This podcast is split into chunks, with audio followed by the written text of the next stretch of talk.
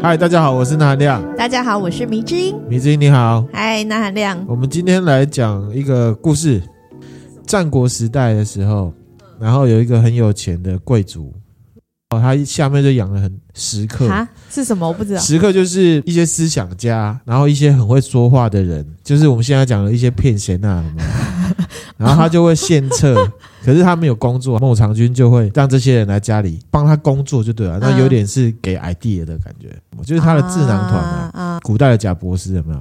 哦，就是人家出很多 idea 给他，然后这 idea 就变他的，因为他出钱请他们嘛。嗯，然后他就变成贾博士很伟大。好，然后呢，这古代有一个就是孟尝君，嗯，他门下有食客三千。嗯，啊，但是三千人，你想也知道，不可靠的人都居多嘛。对啊，三千个人那么多。对，可是里面总是有一些是真的还蛮厉害的人。嗯，好，那有一天呢，他就找了下面一个叫做冯源的人。冯源，对，去帮他到他的领地里面去收账。嗯，冯源他就去收账了，然后他就去到那个地方，他发现哇，这个地方蛮荒凉的，而且都是穷人比较多。嗯。他看到这个状况之后，他就可能自己去混了一下，吃点东西啊，交通费报一报，然后餐饮费报一报，然后他还把那个借据全部都烧掉了。哈，是掉，他就回来，他回来没有拿到账嘛，嗯，然后孟尝君就生气说：“没有钱哎、欸，没有收到钱啊，嗯，所以你现在 KPI 是零啊，嗯，搞笑，我要把你开除，嗯，这样子，这个人他就很会说话，嗯，他就说。”欸、这个地方很穷，你那么有钱，你还下面也养了三千人，像我这种的，然后你还要跟他们拿钱，嗯、他们一定很讨厌你啊。嗯，所以呢，我就在他们面前把这些借据都撕掉，就跟他们说：孟尝君不缺这个钱，不缺这个钱，你们很辛苦，你们就自己去赚吧。你们比较好一点的时候，我再来跟你们收钱。这样，孟尝君不是气炸啊？孟尝君就有点生气，可是他怎么说呢？他怎么包装呢？他就说：你不缺钱啊。嗯，可是呢，我帮你收买了大家人心，大家觉得你是一个很有信义的人，很棒的 good guy，这样子。然后孟尝君说：“听你在放屁，你给我下去！我下一次你再这样的话，我就把你给开除。”开除。好，他就又回到朝廷，结果他在朝廷失势了，不得那个君主的心，他就被贬了，贬官了。哦，贬官之后，他就回到那个地方去住。哼。结果他回到那个地方去住的时候，大家都夹道欢迎他，嗯，就是受欢迎的。对，然后呢，他就想到哇，以前那个冯源帮我做这件事，还好有他啊。可是我已经把他开除了，我觉得他是一个替他着想的人。当初我觉得他是一个跟我胡扯瞎扯的人。嗯嗯。我要钱，你给我稿子讲什么东西啊？我现在我感谢他这样子。嗯。好，这个故事呢，就讲到这边。其实我要讲的是懒蚂蚁效应啊！哈，懒蚂蚁效应。我问你哦，你们公司的老板会不会移动式管理？会，移动移动式管理就是走来走去，走来走去，看看去嘛，看看去，然后跟大家聊聊天。对对对，会会会，他会。那我不知道你们身为员工是怎么样啊？身为呃员工或者是主管，我都喜欢移动式管理，因为我觉得闲聊是可以让你暂时抽离工作。嗯嗯。以员工的角度来看，跟你的主管一些互动。我觉得是好事，嗯，对。可是我知道大部分的人都不喜欢，嗯，因为每次移动式管理的时候，这员工就会盯起来嘛，走进来、啊、哦，腰打直，然后看着荧幕，瞪着荧幕，假装很忙，装出很疑惑，装出很疑惑的样子，看着这个荧幕，哦，用力在想荧幕上面呈现的讯息到底是什么，嗯，然后打字很用力，嘎嘎嘎嘎嘎嘎，然后心无旁骛的感觉。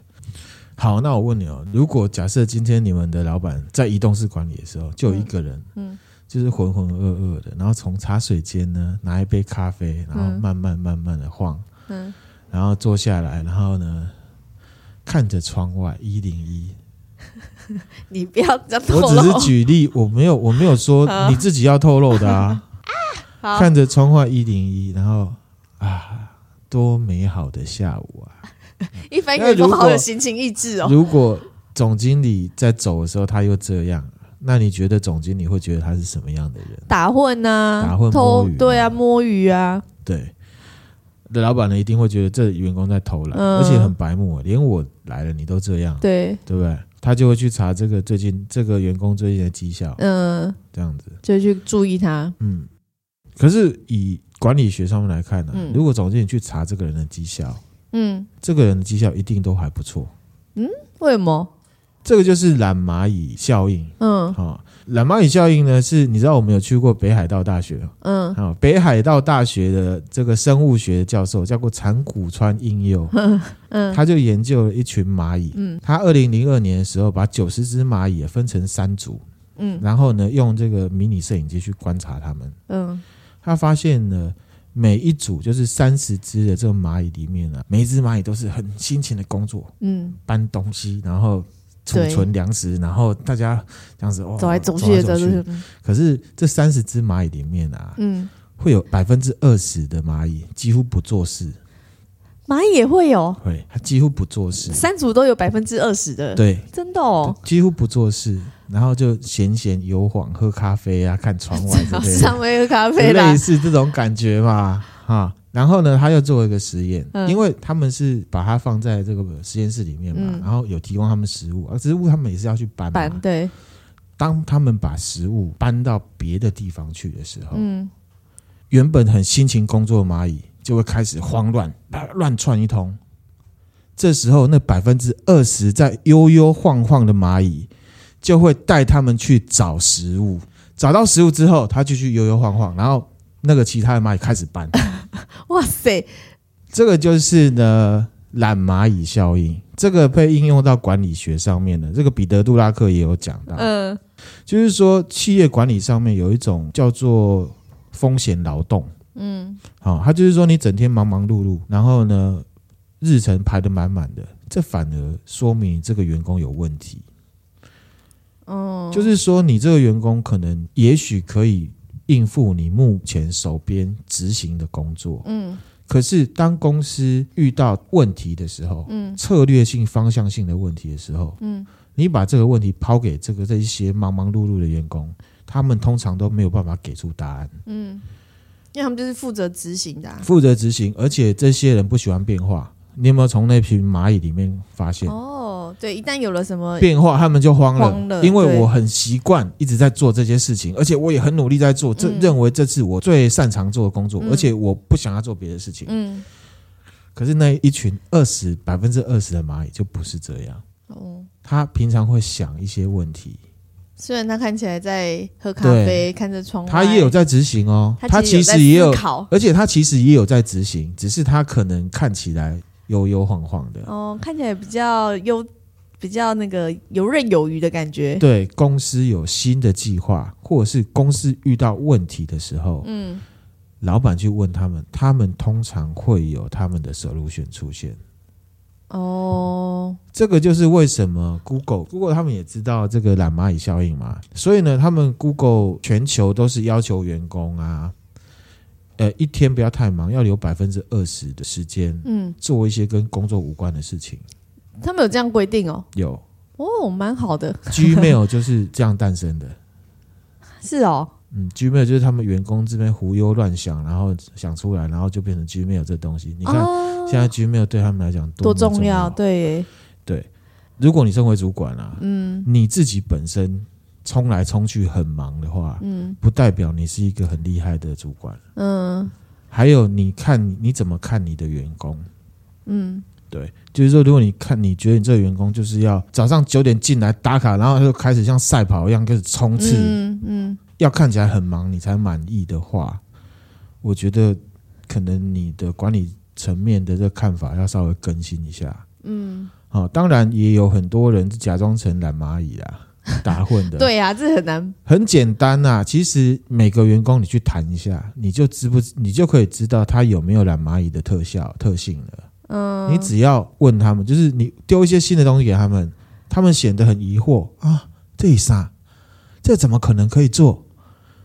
这怎么可能啊？那怎么办？这种的你就让他继续庸庸碌碌下去。嗯。让他做擅长的事情就好了。对，可是如果有一些人，你跟他讲一些天马行空的事情，他可以提得出一些 solid 的，就是比较务实的 solution 的话，嗯、我觉得你就要把它看成是一个，就是员工不是只有一种、啊。对啦，就是要把它放到对的位置，给他对的任务。然后也要每个人也要自己知道，就是如果你是主管或者是你是老板，你要稍微放。这个懒蚂蚁效应进去，嗯就是你要用用一样的标准去看你自己跟看员工，再举一个例子啊，嗯，比如说我们家楼下有一家花店好了，然后举例，那个花店是一家人开的，就是爸爸妈妈跟女儿，嗯，然后你在旁边吃早餐，你看到花店打开之后，妈妈跟那个女儿就开始搬东西，哇，很忙，擦玻璃，哦，进进出出，然后那个老板啊，嗯，就抽着烟斗在旁边看着，然后看着街道这样子，然后我们就走过去说，哎。老板，你这个是男人，真男人啊！叫你老婆、女儿在那边忙，在那边忙，然后你这样子悠闲。他说没有呢，我其实是承担最大的风险。嗯，这家店如果倒了，我要负责。嗯，还要养两个人，他自己担任懒蚂蚁工作啊。老板有可能可以必须要当懒蚂蚁嘛？因为有很多老板确实也是立马们在在冲啥。所以我这样想，你这样讲，我就想说，我们主管他其实是不是？懒蚂蚁啊，对啊，有可能啊，所以我觉得你对很多人很多事情的看法，你结合很多一些你平常以前觉得哎都刻在书上的东西没有用，你拿来看他，其实你的看法是会更新的。嗯，他脑袋里面可能有很多东西，他没有跟你讲，你讲了你也不会懂，他可能不把你当成懒蚂蚁，嗯，你就是忙蚂蚁嘛，对，我就是庸庸碌碌的蚂蚁，对啊，可是他的老板也许需要懒蚂蚁啊。哦，哦。啊，所以呢，我觉得看事情，看你往上看也好，往下看也好，你看左边右边也好，有时候观念要更新。嗯，好，嗯，在你看来不合格的主管或是不合格的员工，其实也许并不是那样子。所以看事情还是要多方面，像我们之前有讲到特别是在公司里面管理啊，嗯嗯、我觉得员工也要懂管理学，主管也要懂管理学，老板也要懂管理学。嗯。很多东西你在一个办公室里面的表现，本来就是一个综合指标。嗯，对。好，这是提供给大家建议。然后关于懒蚂蚁效应呢，彼得·杜拉克，你知道管理学的大师，他说大部分的管理者都是组织的奴隶，组织的囚徒啊。管理者哦，嗯，因为公司的每个人都可以随时找你来，然后呢，你也必须要回应所有人的需求。嗯，啊，上级可能随时找你开会，下属可能随时找你汇报。嗯，一有突发状况，也可能随时需要你冲到第一线。这样一来，你很容易很忙，特别是主管，嗯，对不对？忙着在打电话，忙着在发邮件啊，忙着看各种 KPI 指标啊，嗯，结果就是你就变近视眼了。近视眼就是说，你只看着眼前的事物，你根本没有想团队思考的方向。可是，其实当身为一个领导者，你就需要有这个。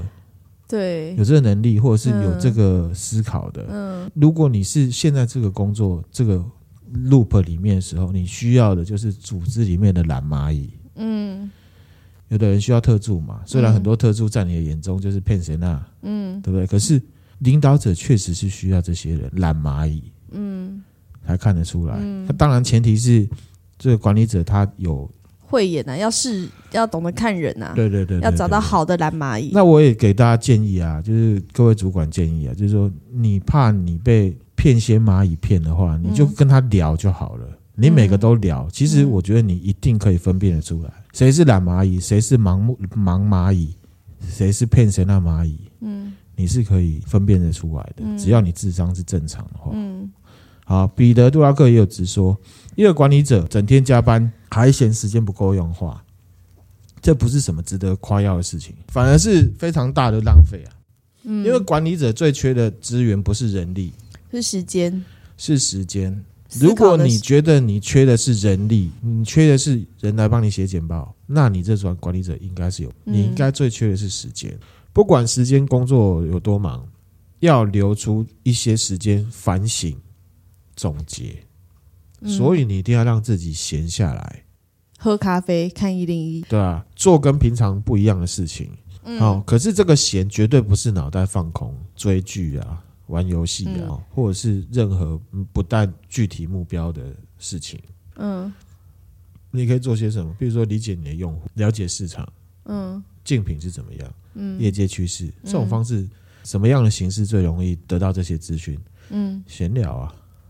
对，去拓展，而且你不一定要去跟你另外一家总经理聊啦，那个人家不会跟你讲啦。嗯，聊的方式最好是跟你的员工聊啦。嗯，你的连员工站的比你更前面一线。嗯，确实，其实都知道啊，这个就是懒蚂蚁效应啊。那懒蚂蚁效应呢，有几个重点啊。嗯，懒蚂蚁效应呈现出来是有思考能力的人，其实可以走得更远啊。不过这个前提是在一个成熟的公司，你的公司他会，就管理者会把你当那个作业员来看。你没有很忙，我就觉得你有问题。嗯啊。第二个是善于思考比勤于工作更重要。嗯，因为工作是可以优化的。可以使用熟练度来把它对，而且工作如果你遇到问题，有的人就会就会说，反正就是这样啊。嗯，有时候工作是可以优化的。嗯，优化的目的是什么？增加效率。对，必须要思考啊。